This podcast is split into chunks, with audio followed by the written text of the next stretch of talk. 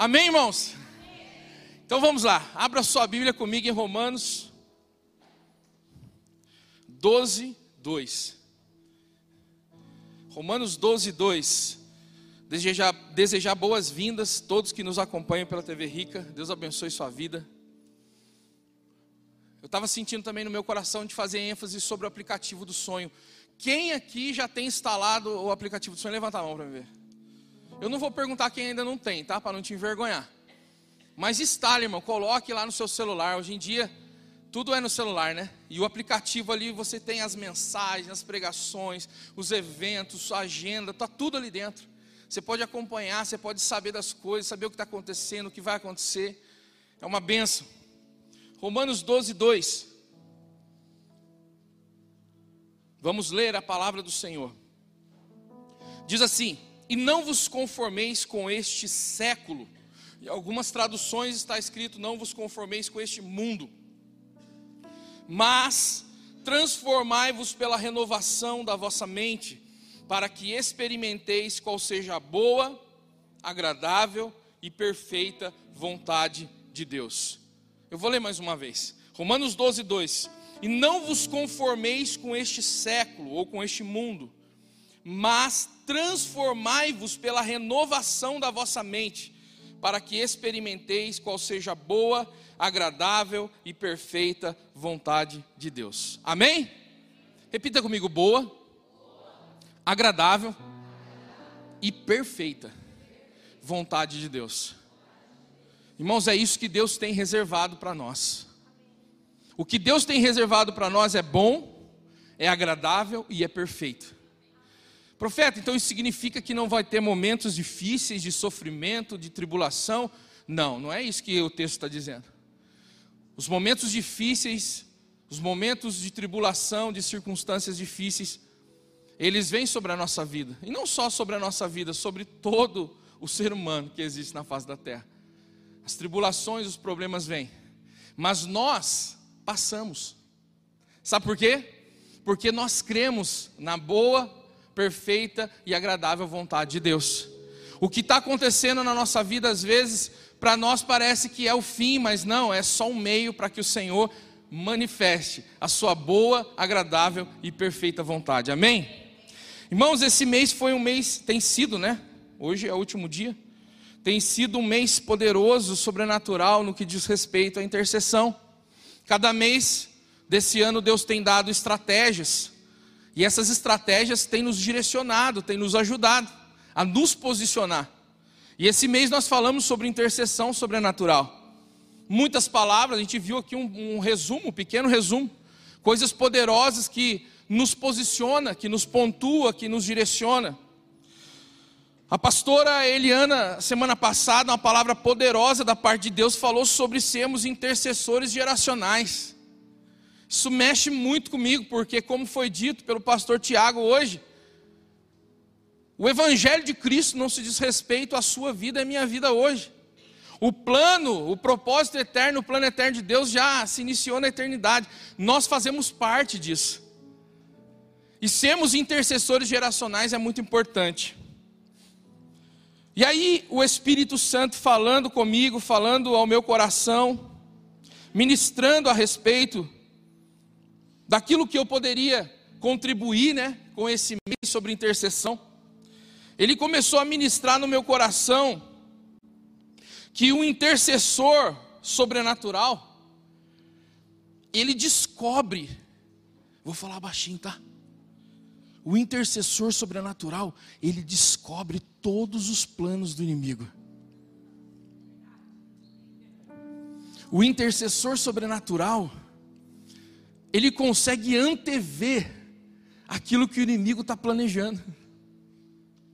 Porque Deus dá ao intercessor sobrenatural a capacidade de ver aquilo que está sendo planejado nas trevas.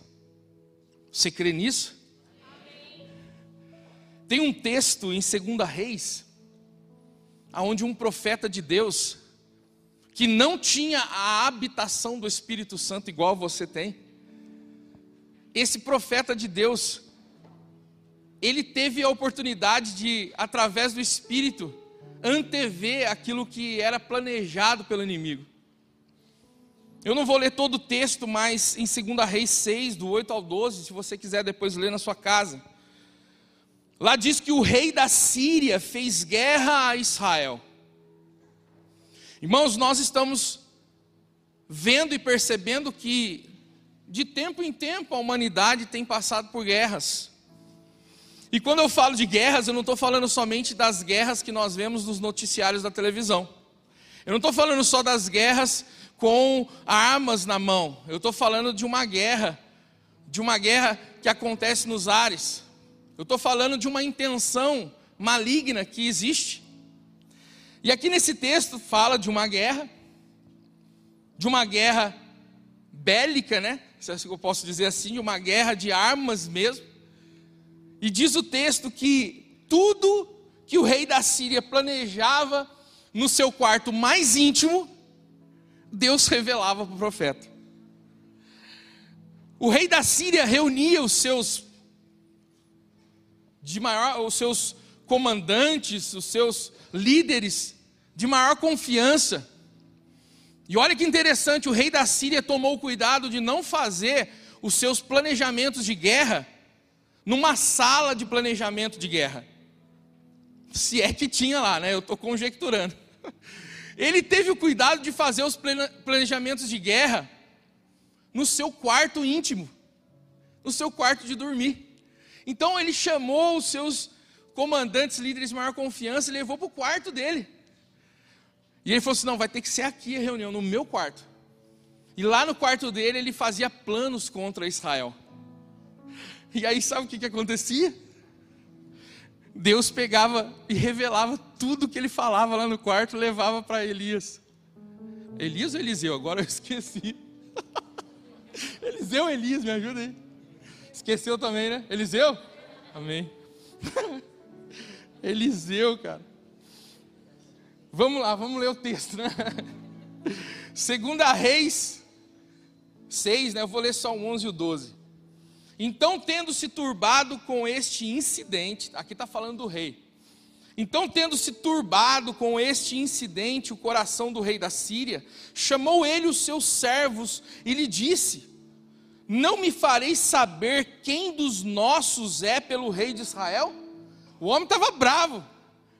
Não vão dizer para mim quem é que está contando, né? quem é que está contando os nossos segredos de guerra. Aí respondeu um dos seus servos: Ninguém, ó rei, meu senhor, mas o profeta Eliseu, mas o profeta Eliseu que está em Israel, faz saber ao rei de Israel as palavras que falas na tua câmara de dormir. Está vendo aí o que acontece quando o intercessor se coloca na posição? tudo que o rei da Síria planejava no seu quarto de dormir, no seu quarto íntimo.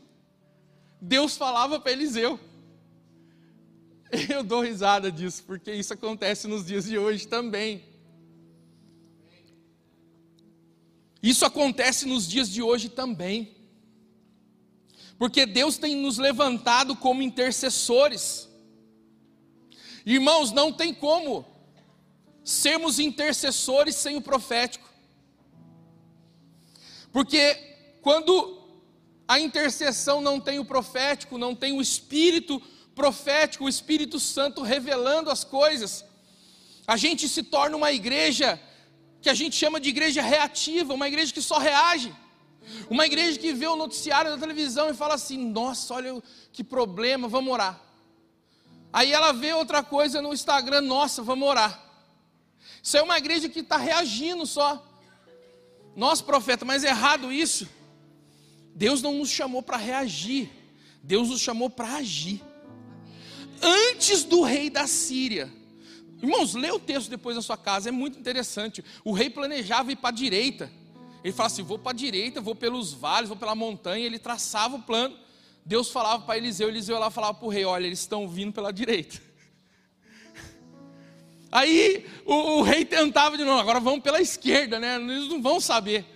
Aí o profeta ia lá, ó, eles agora vão vir pela esquerda. Então eles não reagiam a um, um ataque, eles se preparavam, eles agiam antes. Por quê? Porque o espírito da profecia estava na intercessão. Não tem como nós intercedermos de forma eficaz sem permitir que o Espírito Santo nos revele.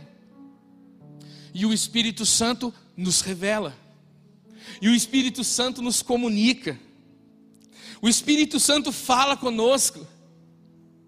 O profético leva a nossa intercessão para um nível mais alto. O profético leva a nossa intercessão para um nível mais excelente. O profético faz com que a nossa intercessão seja precisa e eficaz. Amém? Vocês estão aí? Amém. Acho que é o frio, né? Vocês estão quietinho.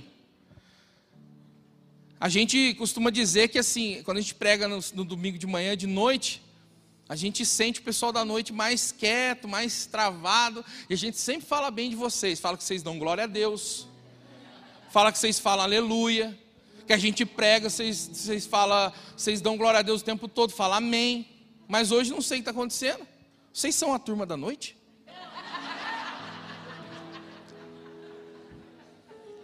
Então vamos lá, amém? amém. Agora sim, aleluia.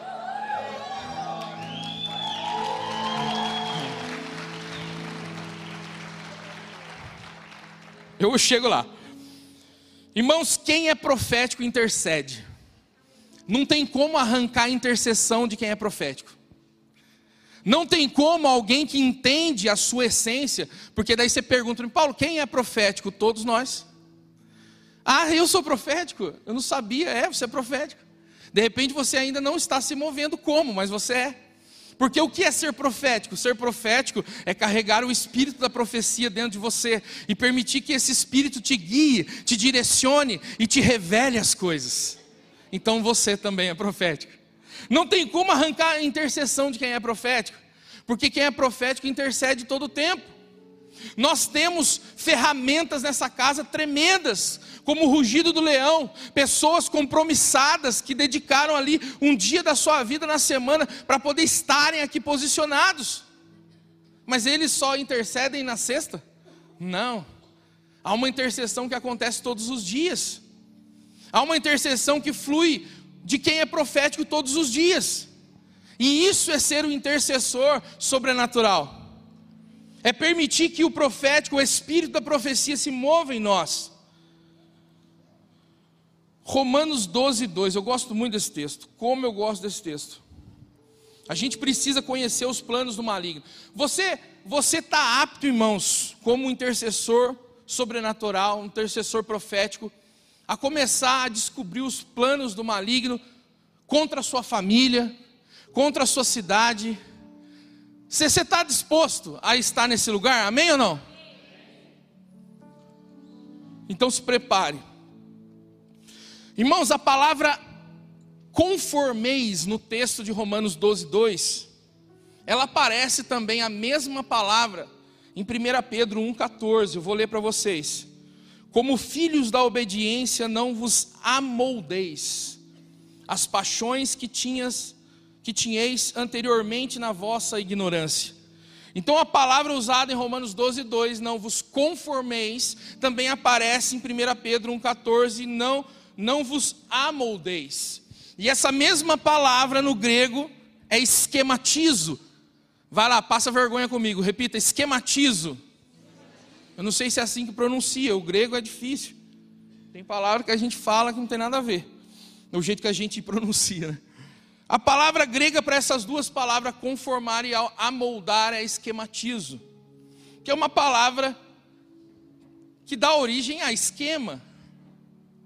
É uma palavra que fala de esquema, que fala de plano, de fala de algo que foi preparado, desenhado, projetado.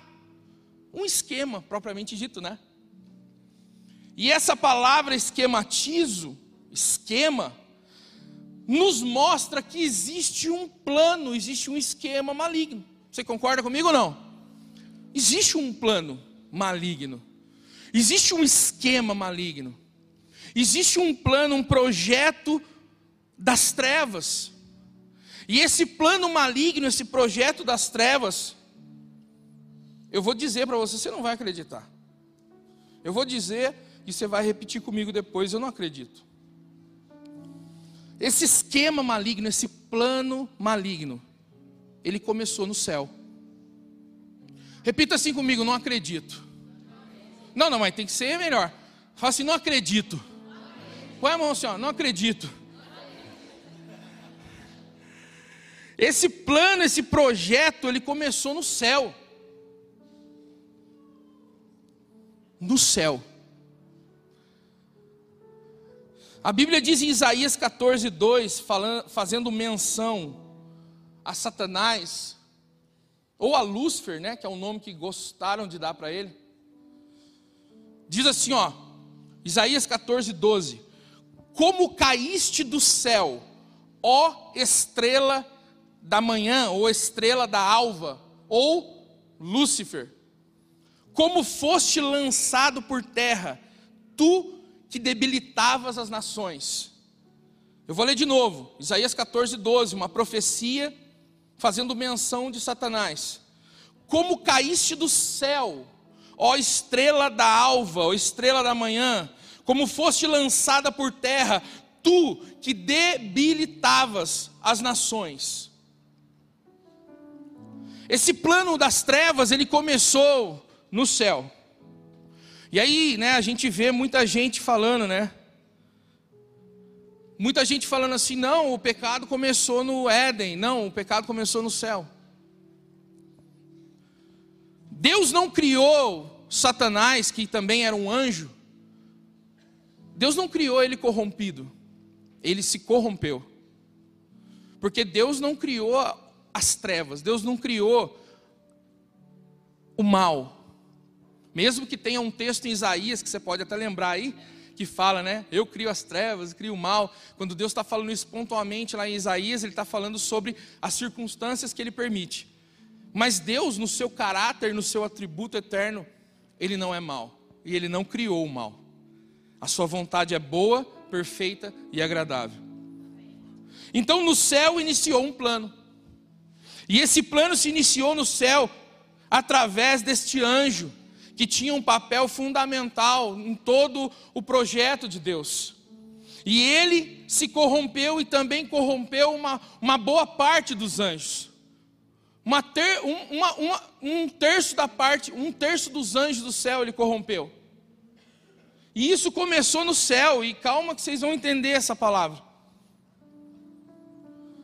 Tem dois textos na Bíblia que eu acho muito fortes que estão em Jó. Eu vou ler para vocês esse texto. Jó capítulo 15, versículo 15. Eu estou lendo aqui uma tradução que é a tradução viva. É uma tradução um pouco difícil, não sei se alguém tem. Mas diz assim, ó. Jó 15, 15. Fique sabendo que Deus não considera nem os próprios anjos inocentes e puros. Perto da santidade de Deus, até o céu é impuro. Isso está escrito em Jó. Em Jó 4,18 está escrito e diz: Deus não pode confiar nem em seus mensageiros. A palavra mensageiros aqui também é traduzida para anjos, ângeles, né? Que também fala sobre os anjos. Deus não pode confiar nem em seus mensageiros, pois até alguns anjos pecaram. O plano das trevas, o plano maligno de Satanás, na qual corrompeu também esses anjos, começou no céu. Esse plano se deu início no céu. E se a gente observar, a gente vai começando a descobrir e entender que existe uma lógica nesse esquema, nesse plano. E é isso que Deus quer fazer. Ele quer fazer a gente entender a lógica da movimentação das trevas. Ele quer fazer a gente entender como as trevas estão interagindo na nossa vida, nos ciclos aonde nós estamos passando. Porque quando você não entende o que está acontecendo, uma das maiores estratégias de Satanás é ocultar dos nossos olhos a verdade. Não é? Porque ele é o que? O pai da. Nossa, mas não é vocês estão aqui, não é possível. Meu Deus do céu. Satanás na Bíblia ele é o pai da. Eu acho que é o frio, né? É o frio? Deve ser. Ele é o pai da mentira, e uma das maiores estratégias deles é esconder, ocultar a verdade. Então a gente precisa conhecer essa, essa dinâmica do inferno. Olha só que legal que ficou. Você quer nessa noite conhecer a dinâmica do inferno, irmão? É, também fica bom o esquema. Então ele não saiu do céu para planejar. Ele não saiu do céu para iniciar o plano. Ele começou no céu. E aí o que acontece? Ele não tirou Adão e Eva do jardim do Éden para poder introduzir o seu plano. Ele podia falar, né, Eva, vem cá, vamos, vamos sair desse ambiente aqui, né? Não gosto muito desse ambiente, Deus vem aqui direto. Vamos, vamos conversar num lugar mais reservado. Não, ele trouxe o plano infernal dele para dentro do jardim do Éden. E foi lá que ele levou o homem a experimentar do pecado. Porque a origem do pecado não aconteceu no Éden. E aí, sabe o que acontece? Ainda existe pessoas na nossa geração ainda, ainda existe, que acreditam que o maior plano das trevas, sabe o que, que é? É tirar você da igreja. Tem muita gente ainda que acredita que o maior plano das trevas é fazer você desviar. Tem muita gente que ainda acredita que o plano de Satanás é tirar você da igreja para você desviar e perder a salvação. Mas não é assim que ele se movimenta. Ele não quer tirar você da igreja. Ele nem consegue tocar naquilo que Cristo conquistou, que é a sua salvação. E glória a Deus pelo seu amém, eu também creio. Agora, o que ele quer fazer não é tirar você, mas é colocar o seu plano através de você dentro da igreja. Ele quer, ele quer trazer esse esquema infernal dele e colocar dentro da igreja. Irmãos, um dos maiores golpes infernais e malignos da história foi Constantino. Não sei se todos conhecem a história. Foi ele que viu que o cristianismo não, não diminuía.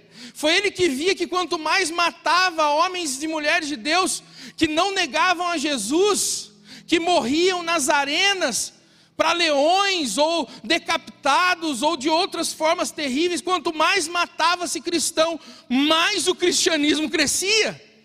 E aí Constantino, ele falou assim: "Não, eu vou criar uma lei para impedir eles de congregar", não adiantava.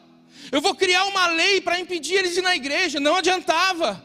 Não, eu vou criar uma lei para eles não mais. Não tinha o que Constantino fizesse. Sabe qual foi a jogada de Constantino? Não, Constantino não, né? Qual foi a jogada de Satanás? Constantino um dia publicamente convocou toda todo o povo e anunciou assim, ó, a partir de hoje a religião oficial de Roma é o cristianismo. A partir daí, irmãos, sabe o que, que entrou no cristianismo? Entrou muitas visões de seitas, entrou muitas visões deturpadas, muita coisa aconteceu foi criado-se um, um controle político dentro da igreja. Constantino, ele escolhia a dedo quem ele queria que fosse liderar determinada igreja, determinada região.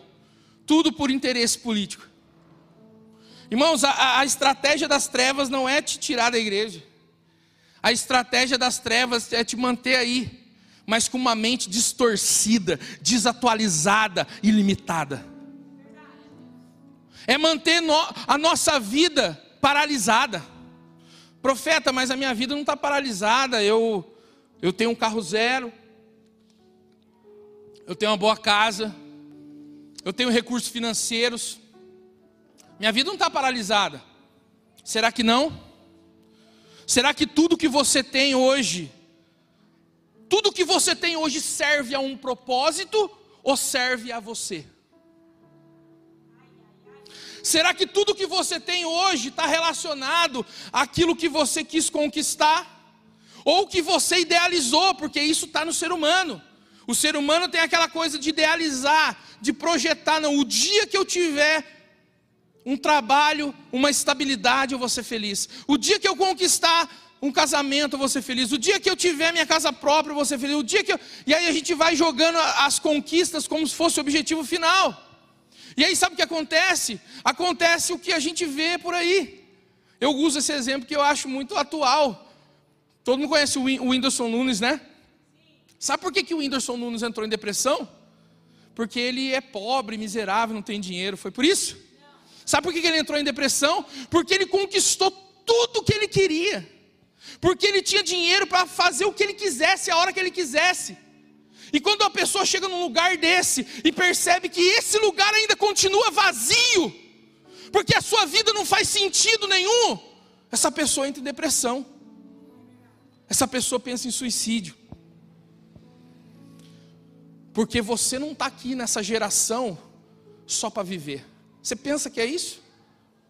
Você nasceu de uma família que você não escolheu, tem uns que nem gostam né, da sua família. E aí você fez coisas, conquistou coisas, e está envelhecendo, envelheceu e vai morrer um dia, acabou. Você acha que é só isso? Existe, repita comigo, existe um plano maior. As trevas vai tentar te enganar. E ela vai tentar te enganar, sabe como? Que hora que é ali? 2h33? Está amarrado. Misericórdia. Jesus. As trevas vai, vai tentar te enganar. Deixa eu falar algumas frases que eu ouvi ao longo da minha vida cristã, né? Dentro da religiosidade, dentro das mentiras desse, desse esquema maligno. Eu já ouvi isso aqui, ó. Santidade está relacionada à roupa, né? Ó, irmão, santidade é roupa. Então tem algumas pessoas que ainda acreditam que para você viver uma vida de santidade você tem que usar uma, um tipo de roupa, né? Eu, eu ouvi aí nesse tempo falar que existe padrões, padrões de música, que na igreja não pode cantar uma música mais agitada ou coisas desse tipo. Estou falando de coisas pequenas, irmão, mas que oprimiu muita gente, né? Quer ver outra coisa? O medo de se misturar com as pessoas do mundo. Aí criou-se uma bolha religiosa, onde a gente fica lá dentro da igreja só cantando, adorando, e a gente não, não interage. Sabe por quê? A gente a, a, foi pregado que se a gente interagir, a gente vai, a gente vai pecar. Irmãos, nós fomos chamados por Deus para discipular o mundo, e não para fugir dele. Ou tradicional, não assistam televisão. A televisão do diabo, né? Eu sei que tem alguém aqui que também passou por isso. Olha, olha outra aqui, terrível. Não estudem, não faça faculdade. Sabe por quê? Porque Jesus está voltando. Aí você fala, caramba, né? Os mais novos aí, que eu falo que são aqueles que nasceram em Sião, né? Quem se converteu aí nessa geração, que não experimentou isso, isso é verdade. A minha avó, minha avó, ela não tinha televisão na casa dela, que era pecado. Aí ela vinha assistir a televisão na casa da minha mãe. Minha avó foi uma guerreira, irmãos. Minha avó foi uma guerreira. Mas é uma incoerência, né? E hoje os mesmos, as mesmas igrejas centenárias que falavam que era pecado a televisão, hoje elas pagam muito caro para 15 minutos né? 15 minutos numa rede nacional, né, Tiago? Mas aí, ah, então, mas isso acabou, né, profeta? Ainda não tem nada disso hoje, não, tem algumas coisas ainda. Ainda hoje existe muitas tentativas de paralisar a igreja. Quer ver uma, uma agora tradicional recente? Igreja não tem que se misturar com política. Nós temos que interceder e orar pela política lá dentro da igreja mas misturar com política não. Quem disse isso? Aí os mais teólogos, estudiosos vão falar: ah, mas isso aconteceu na igreja quando Constantino politizou as, os cargos e funções. Beleza, Constantino foi um filho de Satanás, demoniado. Nós não, nós somos filhos de Deus. Igreja e política, meu irmão, se não for através da igreja, de filhos maduros assumindo papéis na política, no governo, meu irmão, o negócio fica complicado. É isso é o resultado, né, de uma ausência. Não se preocupe com a próxima geração, isso é tradicional. Não se preocupe com a próxima geração, porque o mundo está piorando. O mundo está piorando. Irmãos, eu vou dizer uma coisa para vocês: essa mensagem, o mundo está piorando, está em todo lugar. Está desde as maiores redes nacionais de comunicação e nos púlpitos das igrejas. O mundo está piorando, está na boca dos profetas mais influentes ainda nessa geração. Eu sigo alguns. Aí você pega um, um, dos profetas que são influentes nessa geração, no meio evangélico, até em outros. O que, que eles estão falando? O mundo está piorando. Essa é uma das mensagens mais satânicas e infernais que existe. Profeta, você não acredita que o mundo está piorando? Não. Sabe por quê? Que eu não acredito que o mundo está piorando? Porque o plano de Deus não falha. Mas isso não faz parte de toda uma profecia? Não. As profecias que muita gente julga e estudam já se cumpriram. Nós estamos vivendo o tempo da igreja. O tempo onde nós precisamos despertar. Não se preocupe com o governo. Jesus vai resolver tudo na guerra do Armagedon. Não, irmãos, ele não vai resolver tudo, não. Ele já resolveu tudo. E não foi na guerra do Armagedon, ele resolveu tudo na cruz do Calvário. Ele já resolveu. Agora é a nossa responsabilidade de manifestar o que ele já fez. Mas ainda existem muitas pessoas que estão presas a isso. Vou falar mais um exemplo. Ainda tem muita gente que acha que os filhos se perdem no mundo. Deixa eu te dar uma notícia. A estratégia e o plano das trevas é o mesmo. Ele, os filhos não se perdem no mundo. Os filhos se perdem dentro de casa. As trevas não quer tirar o seu filho de dentro de casa. Ele quer fazer o seu filho se perder dentro de casa.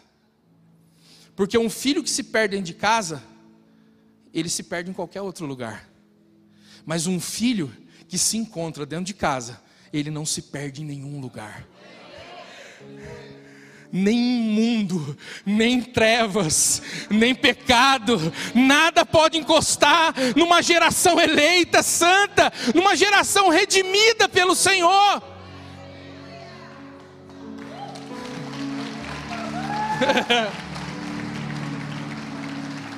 gostei, gostei disso aí. Irmãos, os filhos não se perdem de casa. E aí vem as frases de efeito, né? Isso dentro da igreja, tá? Não vou nem falar de pessoa que não acredita em Deus.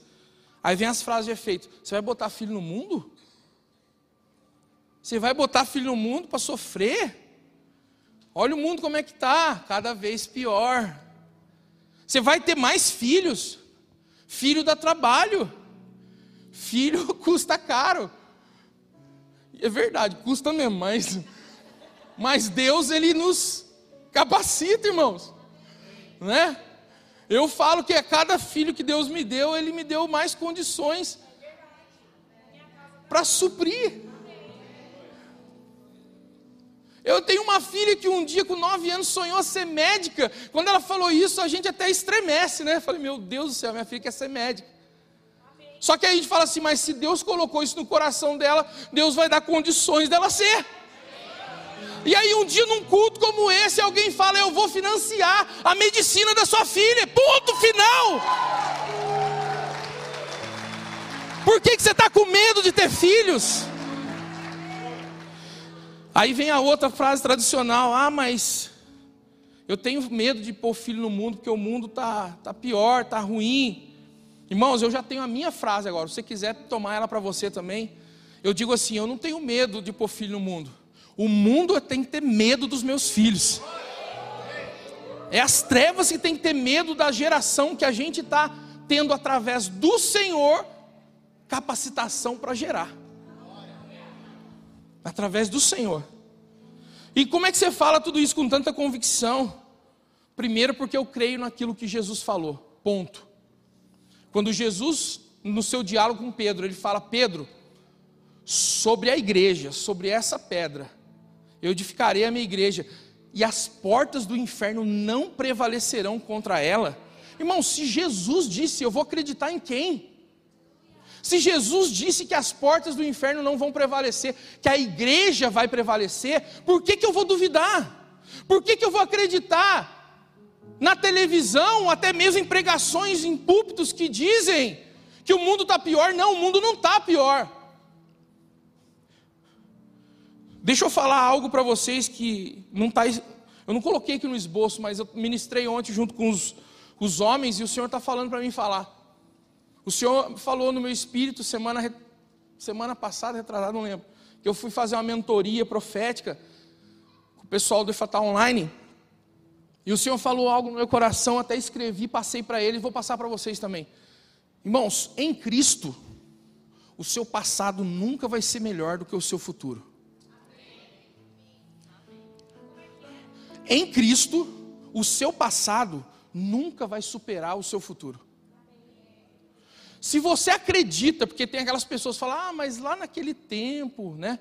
Lá naquela geração, ah, porque quando eu me converti era muito melhor, sabe aquelas pessoas assim, ou aquelas pessoas assim, nossa, mas lembra aquela época eu tinha mais condições financeiras. Pessoas que ficam olhando para o passado e julgando pela sua ótica que o passado é melhor do que o presente, ou melhor do que o futuro, isso é uma mentira das trevas, é o esquema.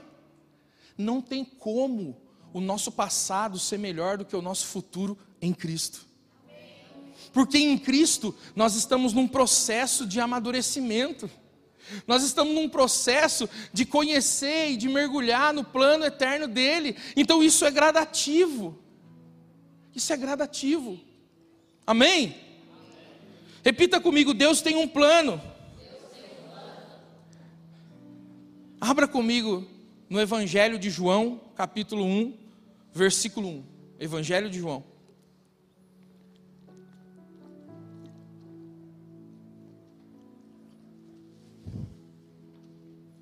Evangelho de João, capítulo 1, versículo 1. Está escrito assim, ó: No princípio era o Verbo, e o Verbo estava com Deus, e o Verbo era Deus. Ele estava no princípio com Deus, e todas as coisas foram feitas por intermédio dele, e sem ele nada do que foi feito se fez. Irmão, sabe por que, que as portas do inferno não prevalecem contra a igreja? Porque as portas do inferno falam desse plano das trevas que começou no céu. Não é isso? Não é isso? Amém? E quem criou esse plano foi esse anjo aí, manezão, que decidiu se corromper e iniciou esse plano. E sabe por que, que as portas do inferno nunca vão prevalecer? Porque o plano de Deus, ele é antes do plano das trevas. Em João 1,1 que a gente leu, fala que no princípio, ele já era o Verbo. E o Verbo estava com Deus e o Verbo era Deus. E ele estava no princípio com Deus, e ó, presta atenção agora nessa parte. Repita comigo: todas as coisas foram feitas por intermédio dele. Então, quando o anjo manezão que caiu foi criado, o plano eterno de Deus, o Verbo já existia. Então, o plano das trevas nunca vai superar o plano eterno. Vocês estão comigo? Nunca. Porque o, o próprio anjo que caiu e que se corrompeu lá no céu e que iniciou esse plano das trevas, quando ele foi criado, o plano eterno de Deus já, tinha, já existia. O Verbo era Deus, estava com Deus e todas as coisas foram feitas por intermédio dele. Vocês estão aqui? Amém? Amém. Presta atenção agora. Presta atenção. Existe uma palavra, vai ficar mais teológico, presta atenção. Existe uma palavra para explicar essa palavra verbo no hebraico chamada dabar. Repita comigo, dabar. A palavra dabar significa, tem dois significados na realidade. Ela tem o significado de palavra e ela tem o significado de plano. A palavra dabar, ela representa o que? A expressão da mente do Senhor. Ela é a projeção do propósito eterno. A palavra dabar fala de plano. A palavra dabar está relacionado ao Cristo. Por isso que quando se fala que o Messias, o Cristo, ele se fez carne, o Dabar se fez carne e se tornou forma completa. Então, o que é o plano eterno de Deus? Cristo. Cristo já existia antes de Lúcifer, de Satanás, Gepeto, dá o nome que você quiser para ele. Gepeto, vocês conhecem essa história? Quem sabe o que é Gepeto? Gepeto é o pai do Pinóquio. O que, que o Pinóquio representa? Então o Gepeto é o pai da mentira. Aí você chama ele de Lúcifer, estrela da alva, né, querubim, querubim ungido. Você chama, eu chamo de Gepeto. Quando eu não chamo de Gepeto, eu chamo ele de cabeça amassada. Então, o dabar de Deus começou antes do Gepeto ser criado. Calma que vocês vão, nós vamos terminar, nós vamos chegar no final disso. Nossa, eu estou suando. Ô Neto, cadê o Neto? Salva aí o Neto. Põe um vento aqui para mim ficar bom, rouco de noite. É bom que daí a voz fica mais grossa. Meu sobrinho fala que quando eu fico na unção, minha voz afina, em vez de grossar. Aleluia! Irmãos, deixa eu fazer uma pergunta para vocês. Vocês sabiam que foi profetizado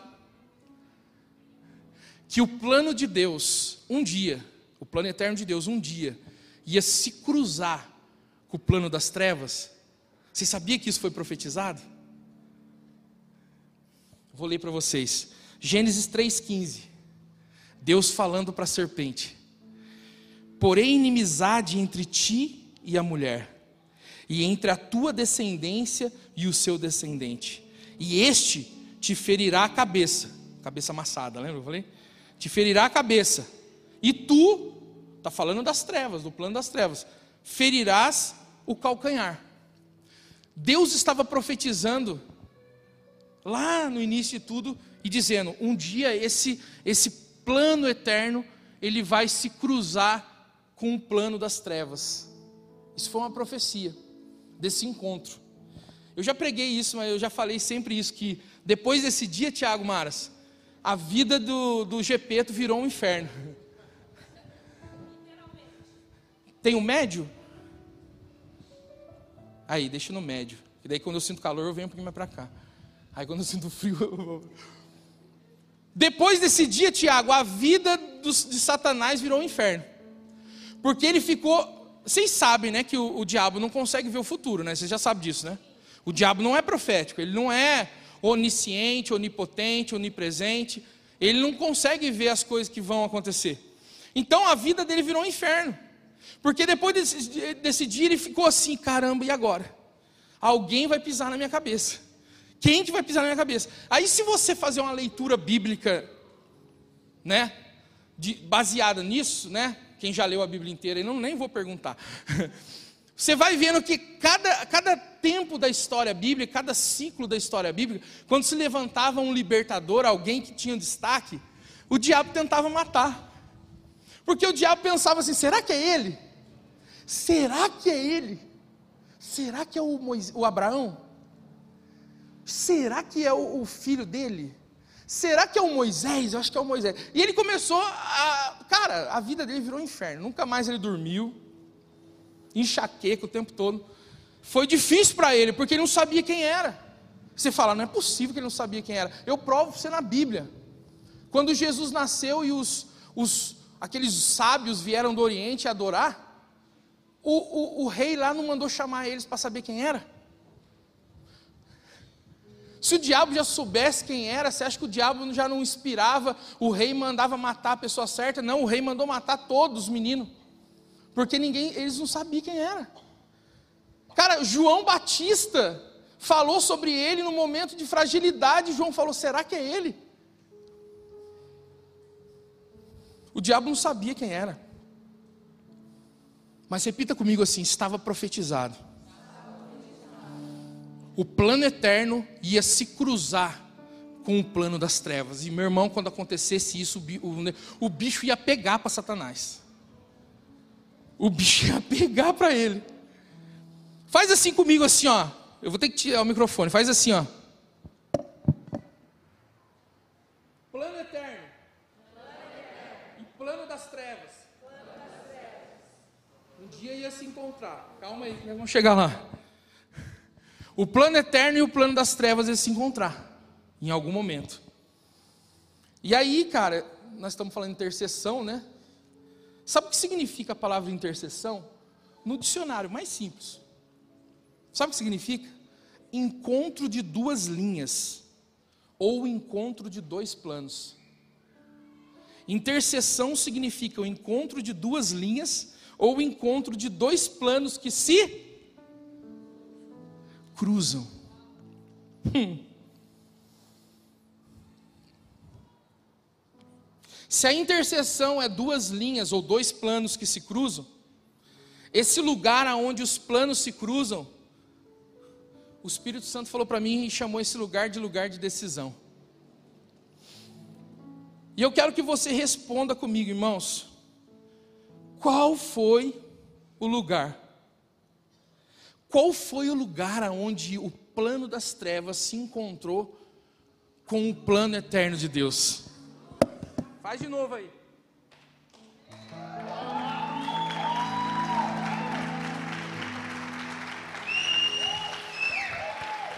Ah, irmãos, esse dia foi o dia. Esse dia foi um encontro diferente. Foi nesse dia que o plano das trevas deu de cara com o plano eterno de Deus.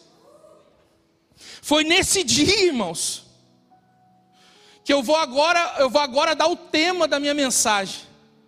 Foi nesse dia que houve a intercessão eterna. Sabe por que você e eu somos intercessores sobrenaturais? Porque houve uma intercessão eterna, e a intercessão eterna fez o plano das trevas se encontrar com o plano eterno de Deus, e deu ruim para ele, e deu ruim para ele, aleluia. Não foi bom o encontro, não foi bom esse encontro para as trevas, irmãos.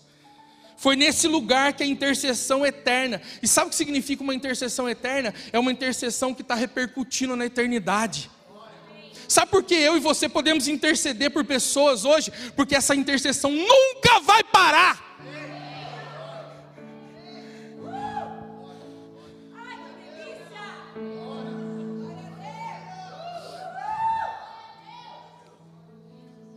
Na cruz, o plano eterno de Deus disse: Está consumado.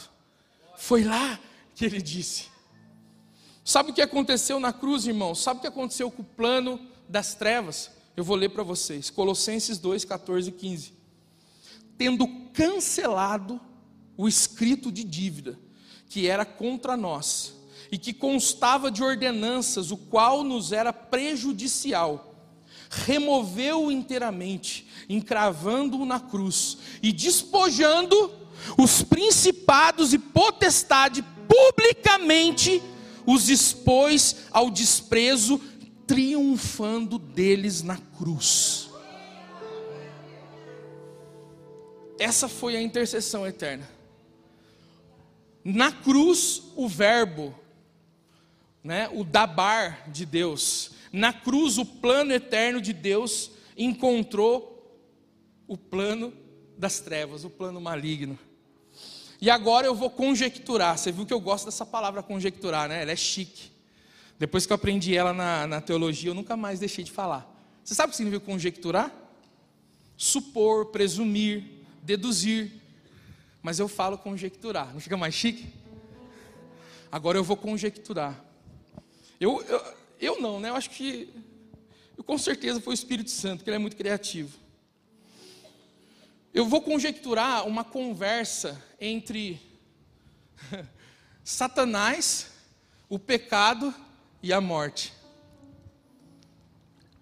O Alexandre, meu sobrinho, gosta. Olha o que aconteceu. Imagina o pecado chegando e falando com Satanás assim. O pecado falando com Satanás. E aí? Você não, me você não conseguiu me introduzir nele? Você não conseguiu, através da mentira, fazer com que eu entrasse nele? O pecado perguntando para Satanás. Você não conseguiu, através da mentira, fazer com que eu, eu adentrasse também na vida dele? Você é o pai da mentira, você não conseguiu. O pecado tirando satisfação com Satanás. Aí o Satanás, né, já com a cabeça rachada, né? Não, já não, desculpa, ainda não. Foi antes da, da morte. Satanás fala para o pecado assim: não deu. Mas você não é o pai da mentira? É, mas não deu. Eu sou o pai da mentira, mas ele é o caminho e a verdade. Não teve jeito. Eu tentei usar mentira, mas ele é a verdade. Como que eu conseguiria? Aí beleza, aí quem é que vem na história? A morte.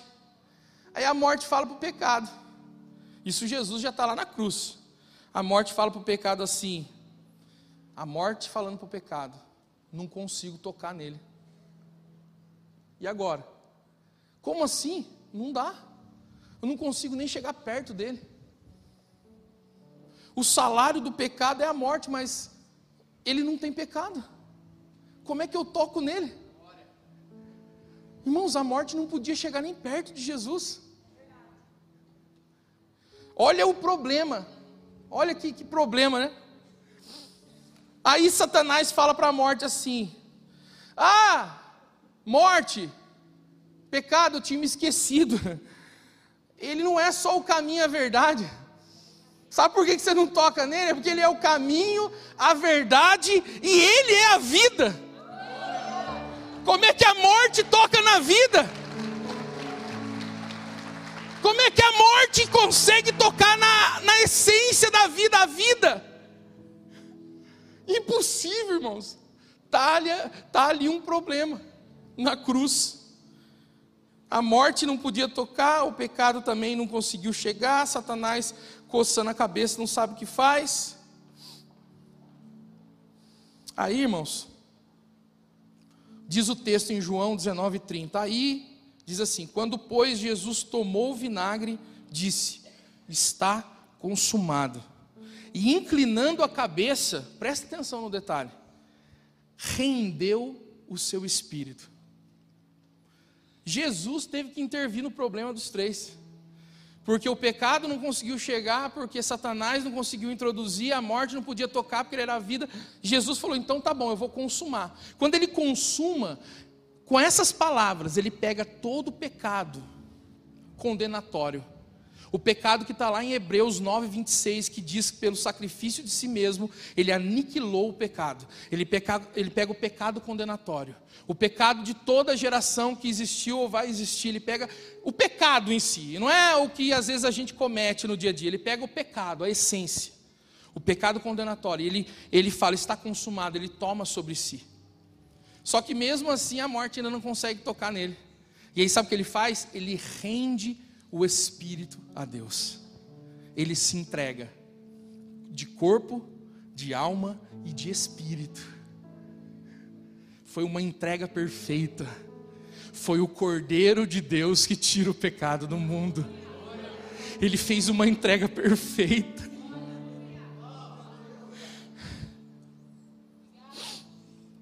A gente só pode interceder hoje porque ele fez assim. Porque ele se entregou por inteiro. Ele deu tudo. E ele já tinha dito isso, né? Ninguém toma a minha vida porque eu mesmo a dou. Ele se entrega, irmãos, naquele lugar, na cruz do Calvário.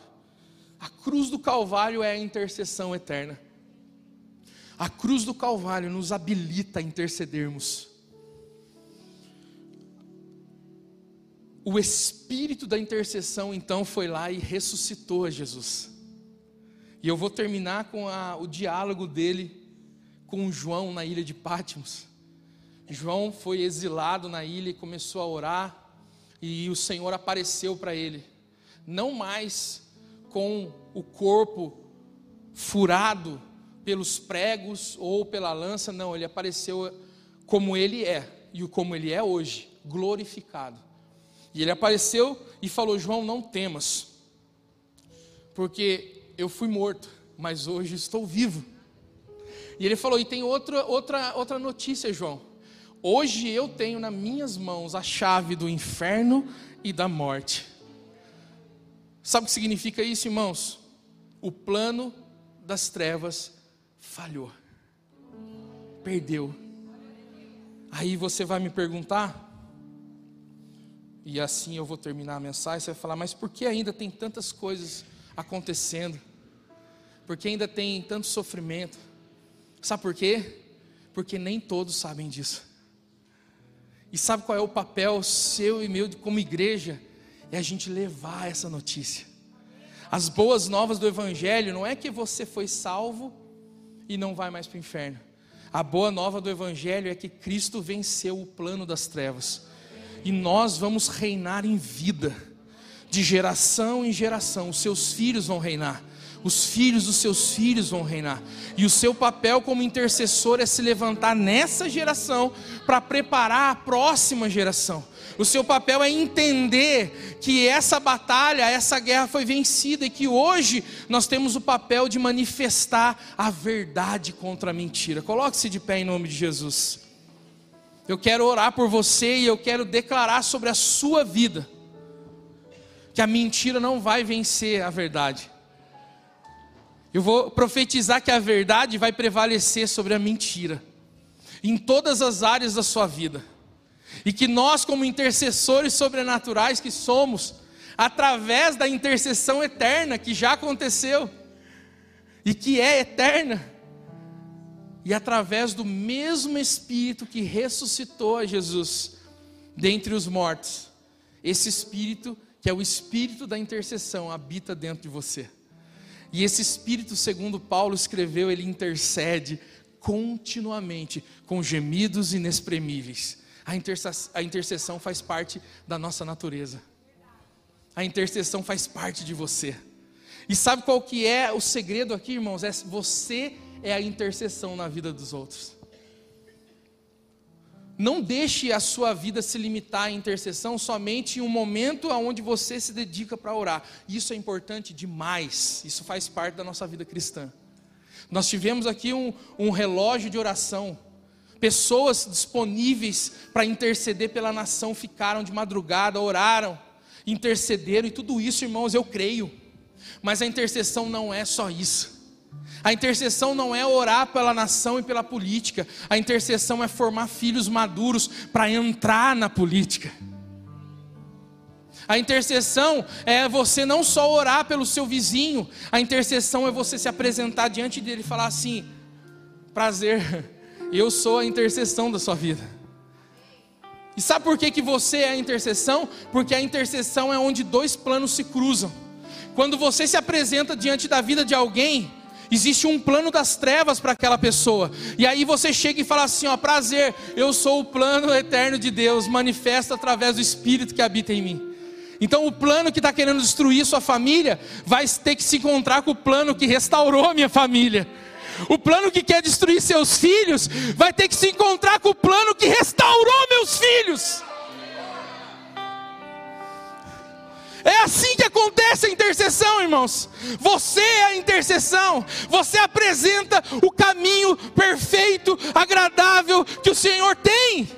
Tem muita gente que está vivendo o plano das trevas, porque está sendo enganado, porque há uma mentira sobre eles. Tem muita gente sofrendo, porque não tem esperança. Tem muita gente em depressão, porque não acredita que existe razão para viver. Tem muita gente tentando dar cabo da sua vida, porque olha para si mesmo e fala: não faz sentido viver. Sabe o que você tem que fazer? Se apresente a eles e fala: Eu sou a intercessão, eu sou o plano, a manifestação do plano eterno de Deus. Existe um plano para a sua vida. O plano não é se matar, não é separar, não é desistir. Não, o plano para a sua vida é crer no plano eterno de Deus. Repita comigo: eu sou a intercessão. para essa geração. Amém. Nós somos a intercessão para essa geração. Cada um sendo colocado no seu devido lugar cada um expressando um plano maior e eterno, cada um mostrando que o plano perfeito de Deus, ele é e sempre foi e sempre será, e o diabo não vai, nunca poderá frustrar o plano de Deus. Eu vou finalizar para orar e já estou sem voz, eu quero ver como é vai ser de noite. Você acha, irmãos, que Deus falharia? Eu não consigo conceber eu não consigo imaginar. O meu Deus, apóstolo L, fez um plano perfeito. E eu não consigo conceber dentro desse plano alguém se perdendo, alguma coisa se perdendo. Eu não consigo conceber o plano de Deus de alguma forma dando errado. Ah, mas 99% deu certo. Se 1% der errado nesse plano, ele já não é perfeito. Para mim, eu não consigo conceber isso, pastor Ezelino. Se o plano é eterno, é perfeito e é de Deus, 100% vai dar certo. Feche seus olhos. Amado e soberano Deus, nós te louvamos e te agradecemos por essa manhã. Eu te louvo, Senhor, porque o Senhor nos inseriu nisso. O Senhor nos deu a oportunidade de viver isso. E eu quero nessa manhã, Senhor, declarar sobre os meus irmãos, declarar sobre a tua igreja, que nós somos intercessores sobrenaturais, que nós apresentamos um plano sobrenatural, que nós apresentamos, Senhor, o dabar de Deus, Senhor, o plano perfeito de Deus, para destruir toda a mentira das trevas. Eu quero agora declarar sobre a vida dos meus irmãos. Se alguém aqui nessa manhã está sofrendo, está, Senhor, pensando em desistir, está pensando em dar cabo da sua vida, está pensando, Senhor, em desistir porque parece que nada faz sentido sentido. Eu quero declarar sobre a vida deste: existe um plano maior, existe um plano perfeito, existe algo maior do que você mesmo. Eu declaro, Senhor, que a nossa vida, os nossos recursos, a nossa família, tudo estará, Senhor, alinhado ao teu plano eterno apto para servir essa geração e para servir as próximas gerações. Pai, eu declaro, Senhor, transformação, restauração, em nome de Jesus. Continue com seus olhos fechados. Eu quero declarar, se existe alguém nessa noite aqui, eu quero declarar sobre a, essa noite, não, essa manhã, né? Desculpa. eu quero declarar sobre a sua vida que está aqui de manhã, que veio pela primeira vez. Você veio convidado, você veio aqui, passou, entrou eu quero fazer uma oração específica, específica por você, que veio a primeira vez. Se você está aqui pela primeira vez e você nunca, nunca teve uma atitude assim de entregar a sua vida, entregar seus sonhos, entregar seus recursos, entregar tudo nas mãos do plano perfeito que é Jesus. Sabe, se você ainda nunca fez isso, nunca recebeu uma oração assim, nós queremos orar por você. Nós queremos orar por você com a sua permissão, com o seu desejo e declarar assim: a partir de hoje a sua vida está entregue ao plano perfeito de Deus. Se tiver, continua com os olhos fechados a igreja. Se tiver alguém nessa condição, queira essa oração, levanta a mão o mais rápido possível onde você está. Se tem alguém aqui nessa manhã, levante a sua mão, a gente quer orar por você. A gente quer fazer essa oração. Tem alguém?